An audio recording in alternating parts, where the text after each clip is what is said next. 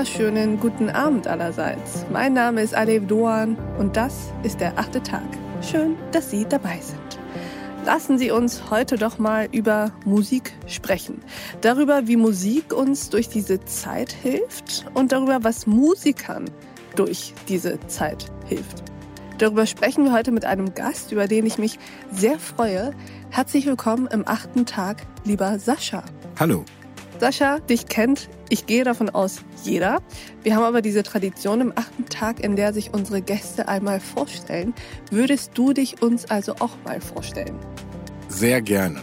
Mein Name ist Sascha, ursprünglich mit einem C geschrieben, aus äh, Gründen der Internationalität, die ich angestrebt habe damals am Anfang meiner Karriere. Haben wir das C weggelassen und ich habe es intern My Privacy genannt. Mhm. Und ich bin Musiker, würde mich mittlerweile eher als Entertainer betrachten. Das war eigentlich auch schon immer so der Fall. Ich wollte Schauspieler werden, Musiker und Unterhalter und habe alles schon mal probiert und fühle mich am meisten wohl mit dem Begriff des Entertainers und mache seit etlichen Jahren, Jahrzehnten äh, Musik nicht immer erfolgreich, aber seit äh, über 20 Jahren sehr erfolgreich und äh, bin sehr stolz darauf, äh, so lange durchgehalten zu haben. Auch in einer Zeit, wo ich äh, irgendwann mal dachte, ich, ich gebe besser auf und werde Lehrer. Ich äh, mache unterschiedliche Musik, aber im Vorrangig Popmusik.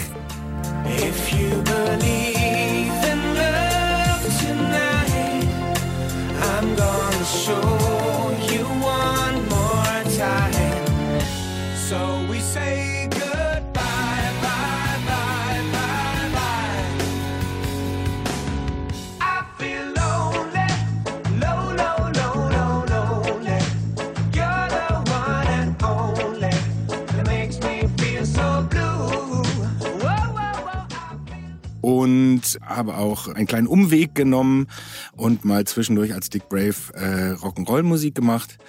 Habe als letztes ein deutschsprachiges Album veröffentlicht, das äh, Schlüsselkind hieß und äh, mache jetzt wieder Musik auf Englisch. Lehrer. Wie bitte kamst du auf Lehrer? Und vor allem noch viel interessanter, welches Fach? Mm, Es wären gar nicht so viele möglich gewesen. Ich hatte ja kein besonders gutes Abitur. Deshalb, damals gab es auch auf den Lehrberuf noch keinen NC. Das heißt, da hatte man noch freie Auswahl. Und das wäre aber der einzige Beruf gewesen, den ich mit meinem schlechten Abitur hätte ausüben können, ohne auf große Wartelisten zu kommen für, Okay. äh, für einen Studienplatz. Insofern habe ich dann gedacht, wenn es mit der Musik nicht klappen sollte, dann kann ich immer noch Lehrer werden. Aber es hat Gott sei Dank geklappt. Es hat Gott sei Dank geklappt, aber nicht auf Anhieb. Also ich war nach dem Abitur, ähm, bin ich von meiner kleinen beschaulichen äh, Stadt Soest in die nächstgrößere Stadt Dortmund gezogen. Ich habe es weit gebracht und habe da angefangen, semi-professionell Musik zu machen, mit der Ambition, irgendwann mal mit meiner Band weltweit erfolgreich zu sein. Also Mhm. nichts, nichts Geringeres hat uns vorgeschwebt. Es hat nicht ganz geklappt. Wir haben dann in Dortmund Aber fast. ja, wir haben in Dortmund so ein bisschen lokal äh, ein bisschen abgeräumt, aber zu mehr hat es dann leider nicht gereicht. Und dann kam irgendwann die Zeit, und damals war ich schon eingeschrieben an der Uni, Mhm. allerdings eher fürs U-Bahn-Ticket. Und darf man, darf man, jetzt darf man das sagen, ne? Ist verjährt, ne?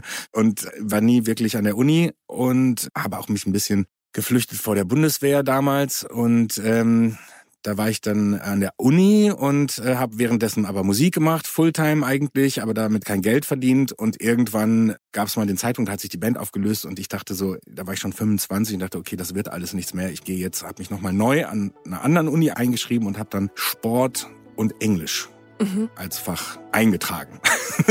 nicht, dann auch nicht studiert, weil dann habe ich meinen ersten Plattenvertrag bekommen. Also war es irgendwie so ein Zeichen. Also ich brauchte noch einmal diesen, äh, diesen Tritt in den Hintern, jetzt nicht aufzugeben.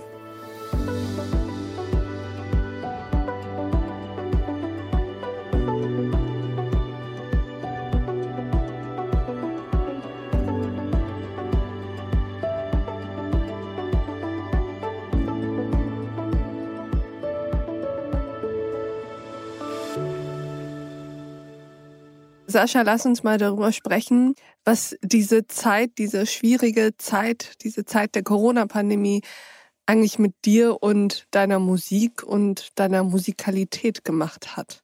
Also am Anfang, da kann ich mich noch dran erinnern, das war dann Anfang letzten Jahres, da kamen ja so die ersten Nachrichten und die ersten Pressekonferenzen. Man kriegt es schon mit, dass es so äh, durchs Internet und so, äh, dass äh, es irgendwie ein Virus gibt und dann waren die ersten Pressekonferenzen und damals war ich noch beruhigt, weil mhm. wir ja auch beruhigt wurden. So, ne, da saßen dann Herr Drosten und Herr Spahn und haben gesagt, das ist nicht schlimm, das wird, das ist sowas wie eine Grippe. Mhm. Und äh, dann ein paar Wochen später wurde es dann halt sehr schlimm und man wurde sehr beunruhigt. Und da habe ich schon äh, gesehen, wie ich mein Haus in Zellophanfolie einpacke und habe wirklich geguckt, weil gibt es irgendwelche Sachen, wo man sein Haus äh, safe machen kann und mm. so. Kann man irgendwelche Schleusen bauen für, für Lieferanten, die dann, mm. weil ich, ne, ich hatte natürlich dann äh, Dekontaminationsstation ja, genau. vor der Nein, ich hatte wirklich am Anfang dann, dann, weil ich dachte erst gar nicht und dann auf einmal huch, das könnte ja vielleicht sogar schlimm werden und äh, habe, glaube ich, auch zu viele Filme gesehen oder oder zu oft und Walking Dead geguckt oder so. Da habe mhm. ich dann irgendwie Angst gekriegt um, um meine Familie.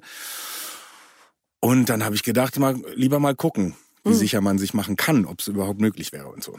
Und das war dann aber dann relativ schnell wieder gelegt und dann hat es mich erstmal so erwischt. So, ne? Mhm. Dann hat es mich so beruflich erwischt. Dann wurden die ersten Konzerte abgesagt, dann wurden die nächsten Konzerte abgesagt und das ging dann halt immer so weiter und zog sich so durch. Und ich habe, glaube ich, im letzten Jahr 80 Konzerte nicht gespielt, mhm.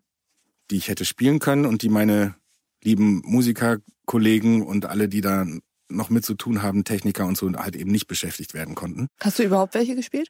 Ja, ich habe so vereinzelte Mini-Sachen mhm. gespielt. Im Sommer war es dann mal hier und da mhm. möglich mhm. und dann wurden auch relativ schnell ähm, da, da waren die, also man konnte ja nur auf Sicht fahren. Ne? Das mhm. heißt, man mhm. hat, hat ein Konzert zugesagt. Ich habe zum Beispiel in München gespielt und dann waren es äh, zu dem Zeitpunkt, als ich zugesagt habe, zu diesem kleinen Akustikkonzert im Innenhof, ich, ich glaube, deutsche habe ich jetzt gerade nicht auf dem Schirm. Auf jeden Fall ähm, haben wir da gespielt und da waren da waren es noch 150 Gäste, die mhm. zugelassen waren auf einem Platz, wo locker 3.000, 4.000 hinpassen. Mhm. Aber es waren ja zumindest 150 Gäste, die hätten da sein können. Und dann war das wurde es aber aufgestockt im Laufe der Zeit, weil man merkte, der Sommer ist glimpflich. Also können auch bis zu 500 kommen. Und das waren es dann auch. Ne? Also man mhm. merkte schon, dass dass die Menschen auch Lust haben, auf Konzerte zu gehen. Und ähm, das hat mir eigentlich sehr viel Mut gemacht, dann ab da für die Zukunft. Und dann ging es halt, äh, ging's halt wieder los. Mhm. Und im Winter war klar, dass wir dann nicht spielen. Und irgendwann habe ich auch ähm, gesagt, ich kann nicht mehr verschieben. Ich möchte nicht mehr verschieben, mhm. weil ich nicht weiß, wohin. Und habe dann angefangen zu sagen, wir sagen die Konzerte jetzt ab und planen neu, wenn es dann wieder was zu planen gibt. Was hat das gemacht mit dir, der du ja eben eingangs schon sagtest, dass du dich eigentlich am wohlsten mit der Bezeichnung Entertainer fühlst? Das bedeutet, dass ja der Auftritt und das Unterhalten von Menschen direkt auf der Bühne für dich nochmal vielleicht einen anderen Wert hat als das reine Musizieren, Aufnehmen von Alben etc. Das ist also für mich zumindest die Essenz. Mhm. Also das, warum. Du meinst es auf der Bühne stehen? Auf der Bühne mhm. stehen, live mhm.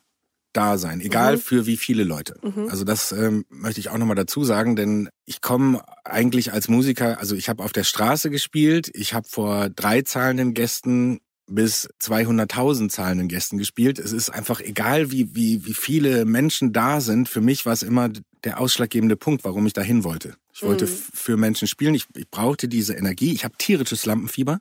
Echt? Nicht mehr so doll. Also mhm. das habe ich in den Griff gekriegt. Aber früher, also ganz am Anfang, so unfassbares Lampenfieber vor Auftritten, dass man eigentlich denkt, warum machst du diesen Job? Warum mhm. willst du den so gerne?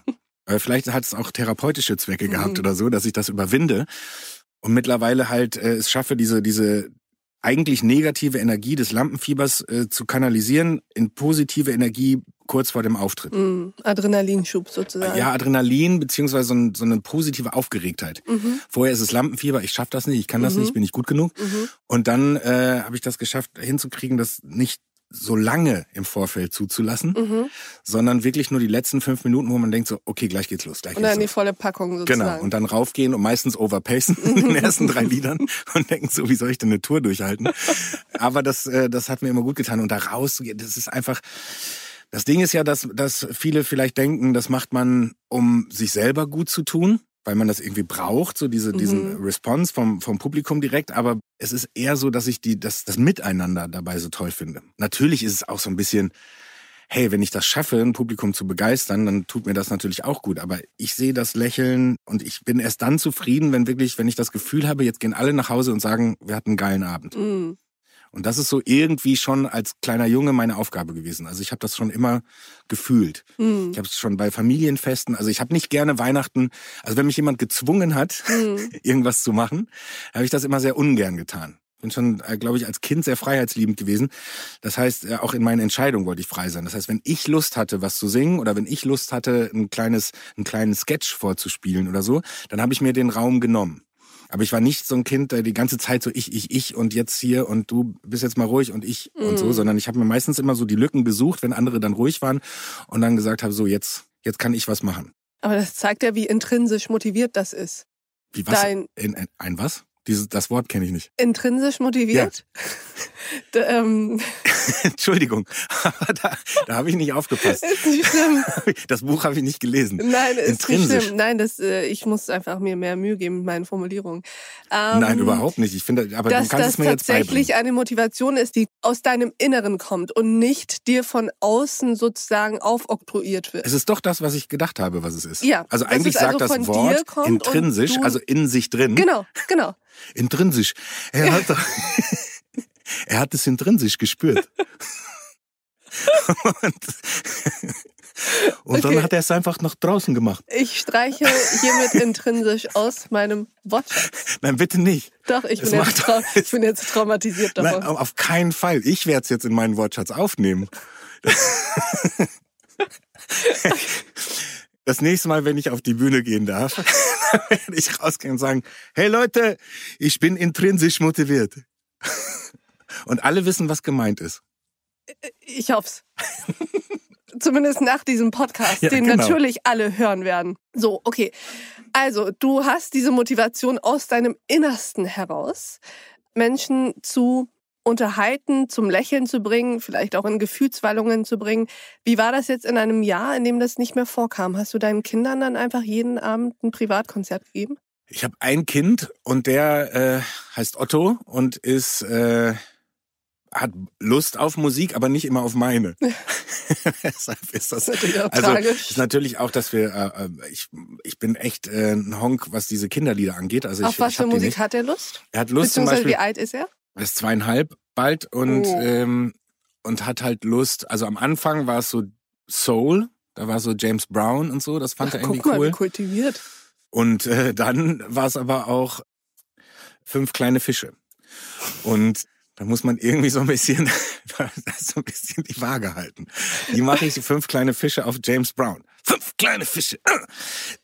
man kann natürlich das versuchen zu mischen. Aber ähm, nee, er findet auch tatsächlich auch Papa-Musik manchmal gut. Aber mhm. manchmal sagt er dann auch, wenn das dann läuft, also ich muss ja manchmal so Sachen abhören, ne? Wenn ich einen neuen Song gemacht habe oder so. Jetzt habe ich gerade einen neuen Song gemacht, der heißt Waterfalls und den findet er so okay. Mhm. So, aber man, da sagt er dann auch so ausmachen.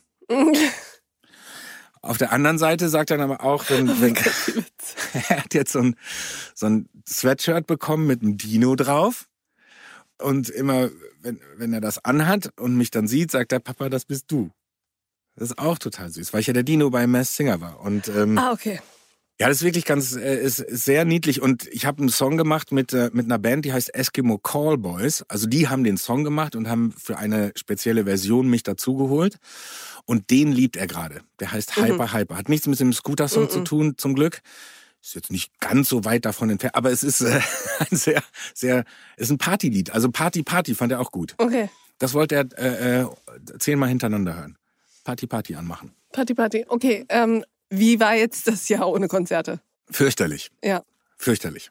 Also man soll ja nicht rumheulen und ich habe irgendwie das große Privileg, dass ich halt eben als Entertainer auch wahrgenommen werde. Heißt, ich äh, kann auch den einen oder anderen Fernsehjob dann mhm. mal machen, bin dann da mal in der Quizshow und mhm. da mal als Juror dabei und das macht mir riesigen Spaß, das mhm. macht Spaß, aber es fehlt halt der komplett der Ausgleich auf der anderen Seite, weil das Rausgehen und sich total verausgaben und alles geben und aber auch alles zurückbekommen. Das ist so ein emotionaler Austausch mhm. bei Konzerten, finde ich, der stattfindet, den ich total vermisse und den vor allen Dingen auch meine ganzen Jungs und Mädels vermissen. Das ist, äh, die sitzen da zu Hause und wissen nicht wohin mit sich und ihrer Liebe.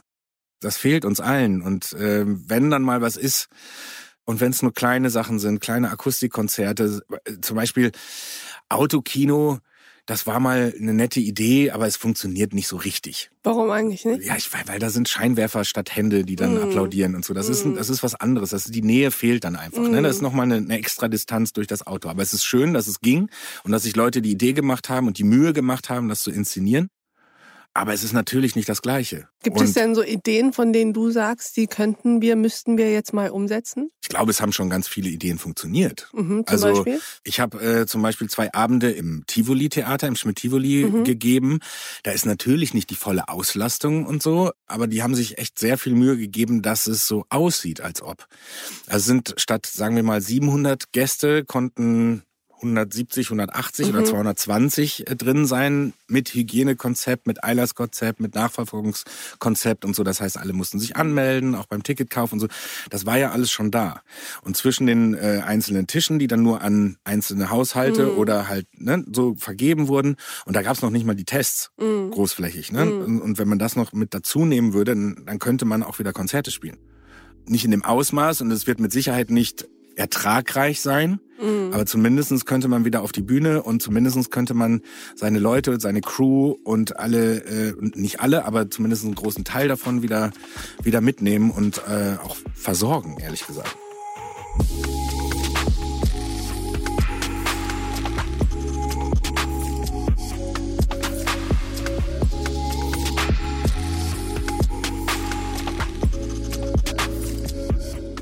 Wie zufrieden bist du denn eigentlich mit den politischen Strukturen, die euch Musikern jetzt im Moment ein bisschen vorge... Am langen Arm verhungern lassen. Ja, oder so. ja, Ja, ich glaube, das geht besser, aber es geht immer besser. Mhm. Also, ich, wie gesagt, es waren Gibt ja schon. Gibt es so einzelne Sachen, wo du sagst, das geht aus meiner Sicht gar nicht und das verstehe ich nicht? Ich finde zum Beispiel, nein, das geht gar nicht. Äh, man muss, ich finde, man muss sich zusammensetzen. Man muss äh, ähm, offen sein für Gespräche, für Diskussionen, für Möglichkeiten, wie man es machen kann ohne eine große Gefährdung zu sein. Mhm. Und ich mhm. glaube, dass wenn ich zum Beispiel was über Aerosole wissen will, mhm. dann frage ich den Aerosolforscher. Mhm. Und zwar den, die drei Spezialisten, mhm. die am besten in ihrem Fach sind. Mhm. So, und äh, die setze ich dann zusammen mit den anderen Spezialisten und die sollen dann sagen, was okay ist und was nicht. Mhm. Und ich finde, wenn der Aerosolforscher sagt, draußen passiert nichts, dann würde ich sagen, okay, dann kann man auf jeden Fall mehr zulassen, als vielleicht jetzt im Moment noch angedacht sein kann, darf. Und ich finde an solchen Konzepten und Möglichkeiten, Alternativen, ich finde, dass die Situation nicht alternativlos ist, sondern dass es Alternativen geben muss, weil so bin ich aber auch gebaut. Also das heißt, ich weiß sie nicht, ich habe sie nicht, ich bin äh, ich bin nicht der Wissenschaftler, der das, der das äh, festlegen kann, aber ich kann mir einfach in meinem in meiner kleinen Welt nicht vorstellen, dass es, dass es alternativlos ist. Mm. Hast du eine ungefähre Ahnung, wie dein Sommer aussehen wird? Es gibt zum Glück kleine Lichtblicke mhm. ähm, in, in, in äh, Sachen Konzerte. Die haben natürlich äh, sind wir sind noch lange nicht da, wo wir dann wieder sein wollen. Und ich bin auch auf jeden Fall Vertreter des äh, der Normalität und nicht der neuen Normalität. Ich wünsche mir und träume mir die Normalität zurück, eine Normalität. Und ähm, wünsche mir natürlich, dass wir irgendwann wieder bei Rock am Ring und äh, Wacken und sonst wo stehen können und, äh, und, und abfeiern können zusammen. Aber solange das nicht möglich ist, bin ich natürlich dankbar für alles, was stattfinden kann in Sachen Konzerte. Und da werde ich in diesem Sommer, zumindest sind jetzt fünf schon mal geplant. Mhm. Geplant. Ob sie dann am Ende stattfinden werden oder nicht, das weiß man ja immer nicht genau. Aber im Moment sind fünf geplant. Und das sind Freiluftkonzerte? Das sind alles Open-Air-Konzerte und äh, in, mit natürlich mit Konzepten, Strandkorb, mhm. Konzerte mhm. und das ist ja alles schon erprobt, auch aus dem letzten Jahr. Und ich glaube, da kann man so ein bisschen drauf aufbauen, weil ich glaube, das Verlangen nach, nach Live-Konzerten, nicht nur Konzerten, sondern nach überhaupt nach äh, Live-Events mhm. ist sehr groß. Mhm. Und äh, ich hatte äh, eine Zeit lang auch Bedenken, dass vielleicht die Leute auch zu mhm. zu ängstlich sind und, und zu vorsichtig sind, um sich da hinzutrauen. Aber ich merke, dass einfach die, die Nachfrage extrem groß ist. Also man, man möchte wieder zusammen Sachen erleben. Und ich glaube, dass, ähm, das ist ein Schimmer Hoffnung auf jeden Fall. Führen diese Konzepte dazu, dass du dir denkst, richtig gut und äh, egal unter welchen Umständen, Hauptsache wir machen wieder was und du dich so richtig drauf freust? Oder ist da so ein Teil in dir, der vielleicht freiheitsliebende Teil, der Rock'n'Roller Teil, der sagt, oh, ich will eigentlich wieder richtige Konzerte und so mit Strandkörben und äh, trotzdem noch Social Distancing innerhalb des Publikums. Das ist eigentlich nicht das, was ich will. Nee, das ist äh, nicht das, was ich will. Und das ist auch das, was, glaube ich, die meisten im Publikum nicht wollen. Aber es ist nun mal das, was, was es gibt gerade. Mm, mm. So, und ich finde, da kann man sich nicht beschweren, es könnte ja auch anders sein. Mm. Und äh, ich glaube, dass wir mit allen zur Verfügung stehenden Mitteln arbeiten sollten, um das äh, wieder möglich zu machen. Mm. Und äh, ich glaube, dass das äh, im Hinblick auf ja, alles, was jetzt, was jetzt so kommt, ob das, äh, dass das Zusammenspiel aller Möglichkeiten dafür sorgen kann, dass wir wieder relativ frei aufspielen können.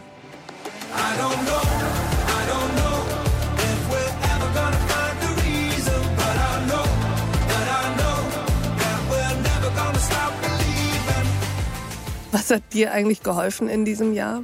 Also Gab es da zum Beispiel Musik, die du anders gehört hast als vorher oder neue Dinge, mit denen du dich beschäftigt hast als vorher?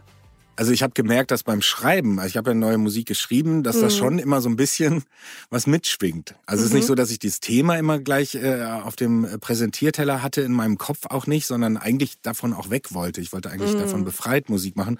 Aber so ganz ist es mir nicht gelungen, weil immer so ein bisschen mhm. so eine gewisse Melancholie mhm. dann doch dabei ist, aber Melancholie mit, mit Hoffnung. Also mhm. so habe ich eigentlich schon immer, egal welche, auch vor Corona habe ich äh, meistens muss ich, wenn wenn ich irgendwas geschrieben habe, was melancholisch oder sogar traurig war, war es meistens irgendwie mit so einem Hoffnungsschimmer, mit so einem Hoffnungsschimmer versehen, weil ich das mag. Also ich ich ich wollte gerade sagen, also besser kann ja Kunst eigentlich nicht sein als die Kombination aus Melancholie und Hoffnung. Ich brauche das für mich aber auch. Mhm. Ne? Das ist jetzt nicht das, das ist so ein bisschen Mantra dann auch, mhm. dass, dass ich mich selber nicht in, in irgendwelche Strudel äh, frei herablasse oder so, ne? Sondern da muss immer irgendwo noch noch ein Halm sein, an dem ich mich mm. festklammern kann. Mm. Und ähm, das spiegelt sich dann auch in der Musik wieder, dass ich sage, okay, die Zeit ist hart und die macht ganz schön was mit uns, aber irgendwie müssen wir doch daran glauben, dass es, dass es besser wird, sonst äh, macht es doch keinen Sinn. Und ich würde sagen, melancholisch und voller Hoffnung können wir auch diese Podcast-Folge zu Ende bringen. Vielen Dank, lieber Sascha, dass du bei uns am achten Tag warst. Das war's schon. Das war's schon. Irre. ich bin äh, zutiefst enttäuscht. Ich dachte, wir reden noch länger. Äh, okay, vielleicht machen wir noch eine zweite Folge, aber ich hoffe, das ist jetzt ein gutes Zeichen, dass du enttäuscht bist. Definitiv, das okay. wollte ich damit sagen. Also, vielen Dank. Vielen Dank. Und ich wünsche auch Ihnen noch einen schönen Abend, einen melancholischen Abend vielleicht, liebe Hörerinnen und Hörer, aber bitte unbedingt mit dem Schimmer Hoffnung noch dazu. Ich freue mich, wenn wir uns am nächsten achten Tag wieder begegnen. Bis dahin, auf sehr, sehr bald. Ihre Alef Doan.